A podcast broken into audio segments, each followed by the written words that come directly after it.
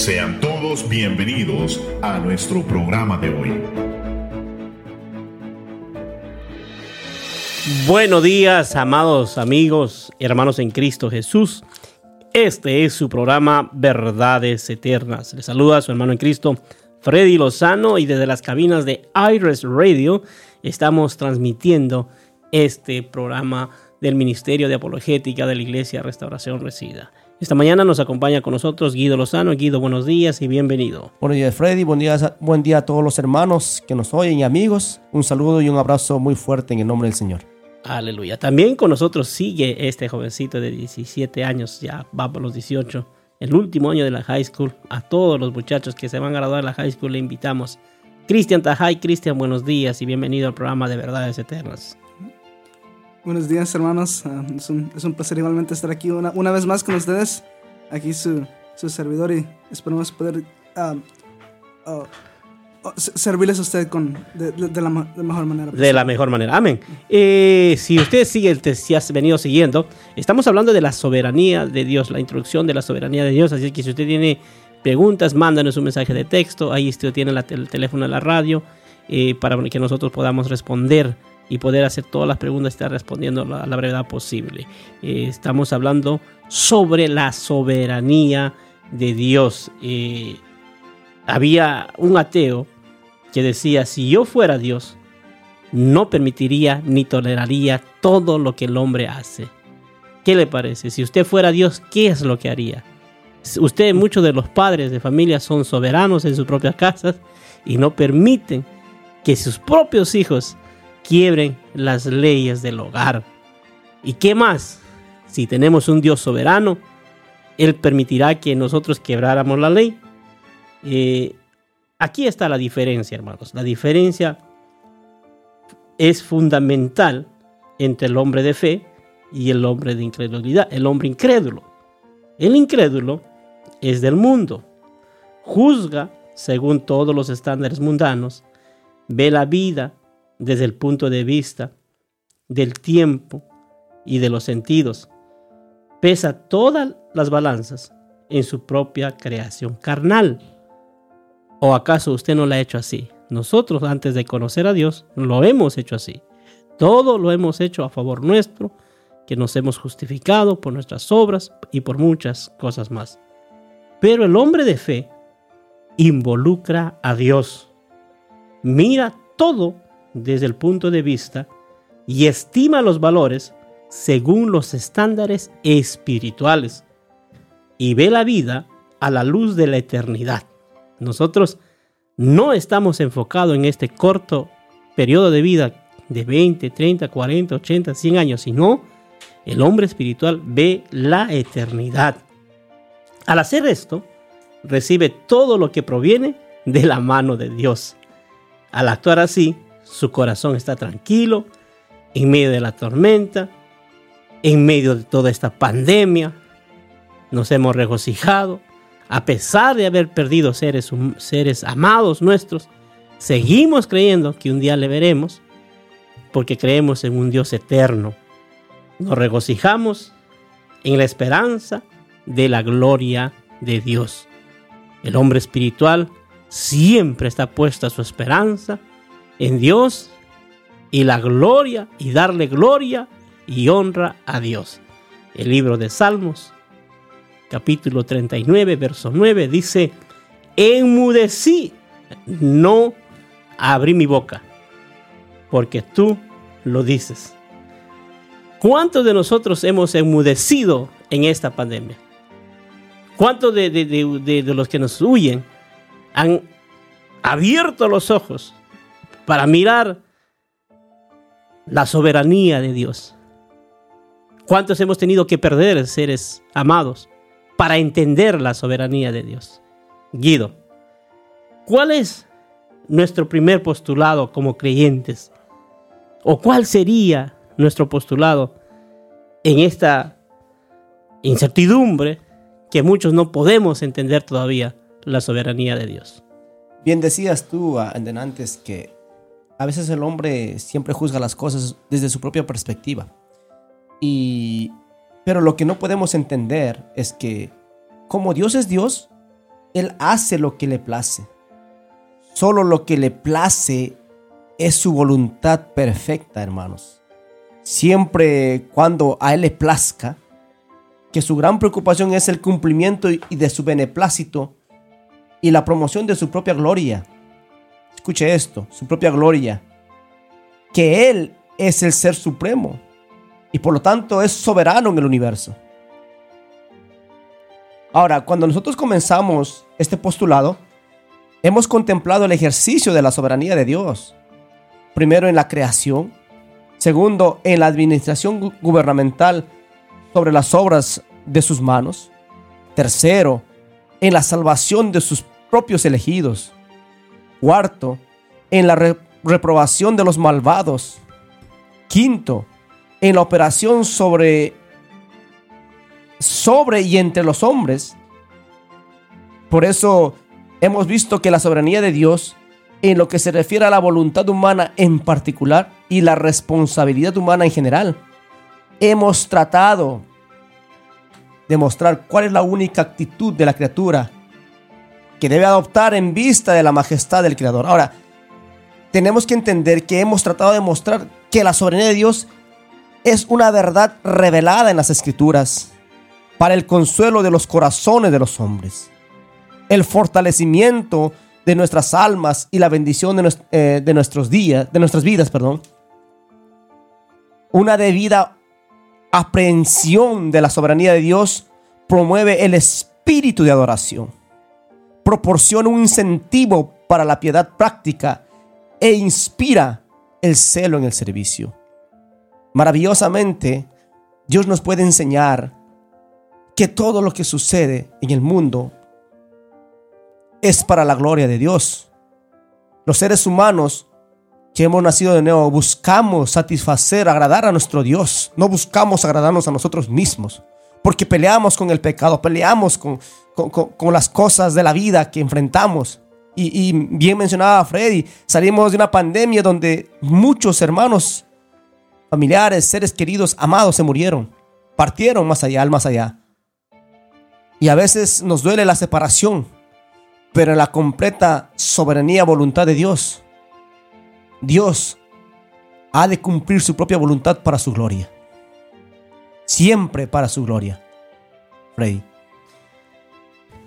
Y eh, quizás a, la mayoría de los que tienen un año, dos años, tres años, quizás algunos cinco, diez años en los caminos del Señor, les cuesta todavía entender la soberanía de Dios al mirar las hambrunas, las pestes, la destrucción del hombre por el hombre. Eh, es fatal mirar eh, niños de 14, 15 años, eh, Cristian, que están adictos a la marihuana, adictos a algo que el mismo hombre ha caído para la destrucción. Y nosotros cómo podemos entender sobre que el pecado del hombre ha desplazado a la soberanía de Dios de nuestras vidas. Bueno, podemos ver que en Romanos dice que obviamente el hombre está muerto en sus delitos y, pecados, ¿verdad? Que, también dice ahí que, que dice por cuanto el pecado entró por un hombre y la muerte por el pecado, por, por cuantos todos pecaron, todos están destituidos de la gloria de Dios. Y fue desde, desde ese, ese momento, tenemos esa, como podemos ver en la, en la célula, cuando estamos hablando de la, de la ah, estamos hablando de la, la carne y el, el espíritu, ¿verdad? Esta es una, esta es una, una, una lucha constante. Una, una, lucha interna, ¿verdad? Así es. Y por eso es muy importante que nos equipamos con la armadura de Dios, como dice en Efesios 6, te, equiparon y, y, si uno nota toda esa armadura, es, todo es espiritual, viene, viene de Dios. Ahí uno nota que nada de lo que está ahí es un, algo que el humano hace. Eh, todo eso viene de Dios y, y, eso es lo que a mí me, me, impacta mucho, que yo, yo, trato, yo sé cuando yo hablo con jóvenes hablarles de, de, de, de, del el el peso um, bueno, de, de, que es, es, espiritual lo que, lo que hacemos. Gloria a Dios. Eh, nosotros somos hombres espirituales. ¿verdad? Y por eso nosotros nos conviene obedecer a Dios y nos conviene dar las glorias a Dios. Guido, nosotros somos incompetentes, el hombre es incompetente, es limitado para poder formar una estimación apropiada del carácter y de los caminos de Dios. Nosotros el pecado nos ha limitado a poder ver la magnificencia de Dios. Es por eso que eh, ateos no pueden entender la creación de Dios. Propios científicos, aún teniendo pruebas, no pueden entender que hay un creador de la naturaleza, hay un creador del mundo, hay un creador del hombre. Y como no somos, nosotros somos polvo y al polvo vamos a volver, eh, somos incompetentes para poder formar una idea general sobre la soberanía de Dios, Guido. Sí, eh, el hombre, bueno, en, en, esa, es que el hombre en su, en su ser, él sabe que hay un ser mayor en, sus, en su conciencia dentro de él. Por eso tú ves a los seres humanos buscando a qué adorar. Cosa que es diferente con los animales. Tú no ves a, unos perritos, a unos gatos que se están arrodillando, mirando al cielo, buscando a qué adorar. No lo ves hacer eso. Pero los seres humanos sí se arrodillan ante una madera, ante una piedra, se arrodillan ante el sol, ante la luna, y, están buscando un ente mayor como adorar. Así es. Pero como ellos no, no como decía Pablo, ¿verdad? Que, ellos están, están adorando al Dios desconocido. Y en su, quizás en su incapacidad de conocer a Dios, empiezan a crear sus propios sistemas de adoración, por así decirlo. Y aquí, y aquí Guido, hay algo, hay algo en el libro de Isaías donde, donde Dios dice, ¿no? mis pensamientos no son vuestros pensamientos, ni vuestros caminos no son mis caminos, dice Jehová, porque como los cielos son más altos que la tierra, así son mis caminos, más altos que vuestros caminos, y mis pensamientos más que vuestros pensamientos. En vista de esta escritura es de esperar que gran parte del contenido de la Biblia entre en conflicto con los sentimientos de la mente carnal y una enemistad contra Dios. Absolutamente. ¿Por qué? Porque el hombre natural pelea contra la voluntad de Dios, porque no quiere aceptar lo que Dios establece. ¿Por qué? Porque sus pensamientos están limitados a lo, a lo natural, no a lo sobrenatural. O sea, el, pensamiento de Dios es algo sobrenatural que está por encima del tiempo y el espacio, de la materia. Es por eso, cuando Dios eh, eh, decide revelar su voluntad, les, da claramente por el medio del profeta Isaías, le dice, mis pensamientos no son como vuestros pensamientos, ni mis caminos como el camino de ustedes. Aún Isaías más adelante dice también que, las, que vuestras justicias son como trapos de inmundicia delante de Dios, son como trapos sucios sucios. No quiero mencionar quizás con, exactitud, pero hace referencia a la sangre que nos sirve. Entonces eh, el hombre no tiene que apelar, lo que, lo, que, lo que queremos entender de este versículo, el hombre no tiene que apelar a las creencias populares de este mundo, a las modas de este mundo. ¿A, qué tiene que apelar el hombre? ¿A qué se tiene que, que cuál, tiene, cuál tiene que ser la apelación del hombre para entender la soberanía de Dios? Ex exactamente tiene que ser a la ley y al testimonio de Dios. No a la ley, la ley del, Antiguo Testamento, aunque es, es buena, pura y santa, pero está hablando de lo que Dios estableció para que los seres humanos puedan conocer y vivir de acuerdo a la voluntad de Dios. Es la palabra de Dios. Puedes, puedes repetir, ¿a qué tiene que apelar el hombre para... ¿A qué tiene que apelar el hombre para entender la soberanía de Dios? Repítelo para que a la audiencia se le pueda quedar esto los hombres tienen que apelar a la palabra de Dios, para ser exacto. A la ley de Dios que Dios estableció. Hay una ley y un testimonio que Dios ha dejado. Y ese testimonio está escrito en la palabra de Dios. Nosotros queremos entender la mente de Dios. Ahí está en la palabra de Dios. nos hace difícil vivirla, aceptarla. Pero esa es la voluntad de Dios. Y la soberanía de Dios está plagada en toda la palabra de Dios. En toda la palabra de Dios. Así que, amado amigo, hermano en Cristo, si usted no ha entendido la soberanía de Dios, apele a la palabra de Dios. Nos vamos a una pausa musical. Regresamos, pero antes estamos de aniversario. Este es nuestro tercer año de aniversario. Regresamos después de esta pausa musical.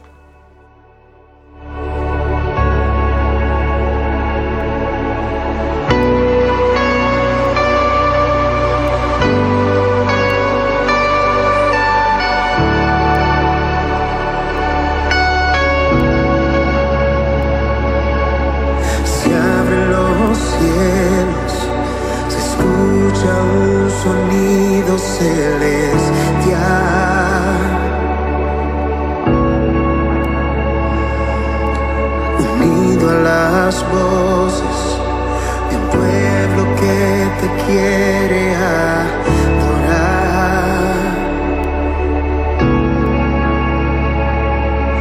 El Espíritu de Dios se mueve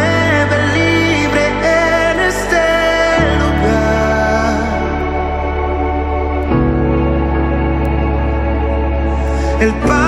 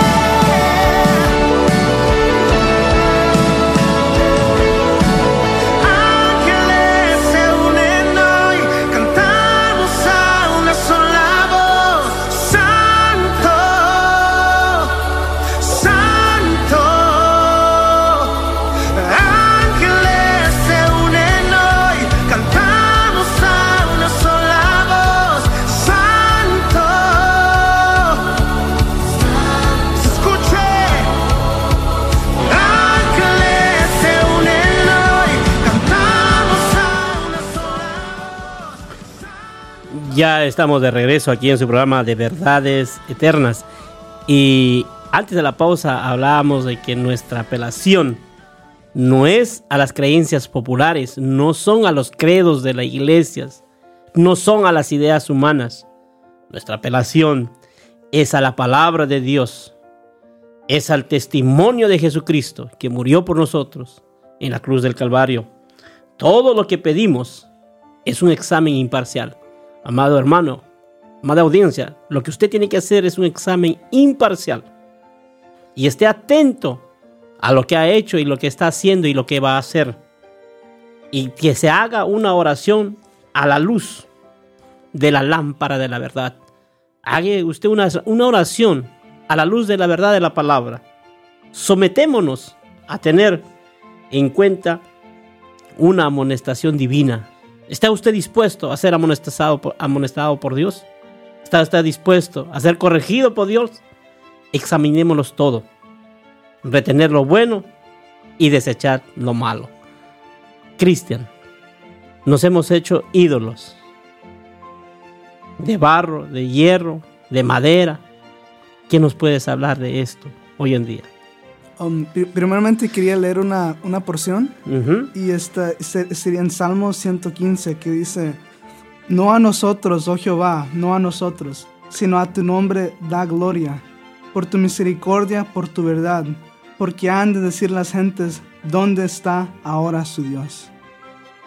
Y cuando yo leía, si uno lee un poco más el versículo aquí, podemos ver que habla de la, de la idolatría, ¿verdad? Y que dice ahí que uno se convierte en lo que a uno adora. Como dice el, el- el versículo número 8, dice, semejantes a ellos son los que los hacen y cualquiera que confía en ellos. Y yo, meditando en eso, me decía que a veces que cuando ap- apelamos a las cosas equivocadas, ah, hay consecuencias, consecuencias graves, como por ejemplo los cananeos que adoraban a, a Moloch. Y Moloch era un dios que un dios de fuego al cual se le ofrecía sacrificios infantiles. Y yo me y yo cuando med- meditaba en eso yo decía, si, si a ese dios es el que adoraban, al que al que idola, idola- al que la- eh, Idolatraban. idolatraban, ¿cómo, cómo era el ambiente de- en, en- en- allá en, Can- en Canaán? ¿Cómo, cómo, eh, cómo era la, la- la- familia, la estructura? y- ¿Cómo era eso? ¿Cómo ese ambiente que experimentaban? Y yo me podía a pensar, porque como nosotros sabemos que un, ídolo no necesariamente es una imagen, es un, un ídolo es todo aquello que nosotros le dedicamos la mayoría de ese tiempo en lugar de poner de Dios, de tener a Dios primero. El que toma el lugar de Dios.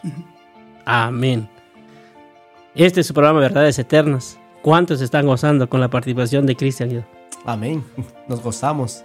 Que Dios. Siga usando, ¿verdad? Amén. Y levante más jóvenes como Él. Aleluya. Eh, ahora queremos entrar a otro tema un, un poco más definido. Dice la soberanía de Dios definida. ¿Cómo está definida la soberanía de Dios?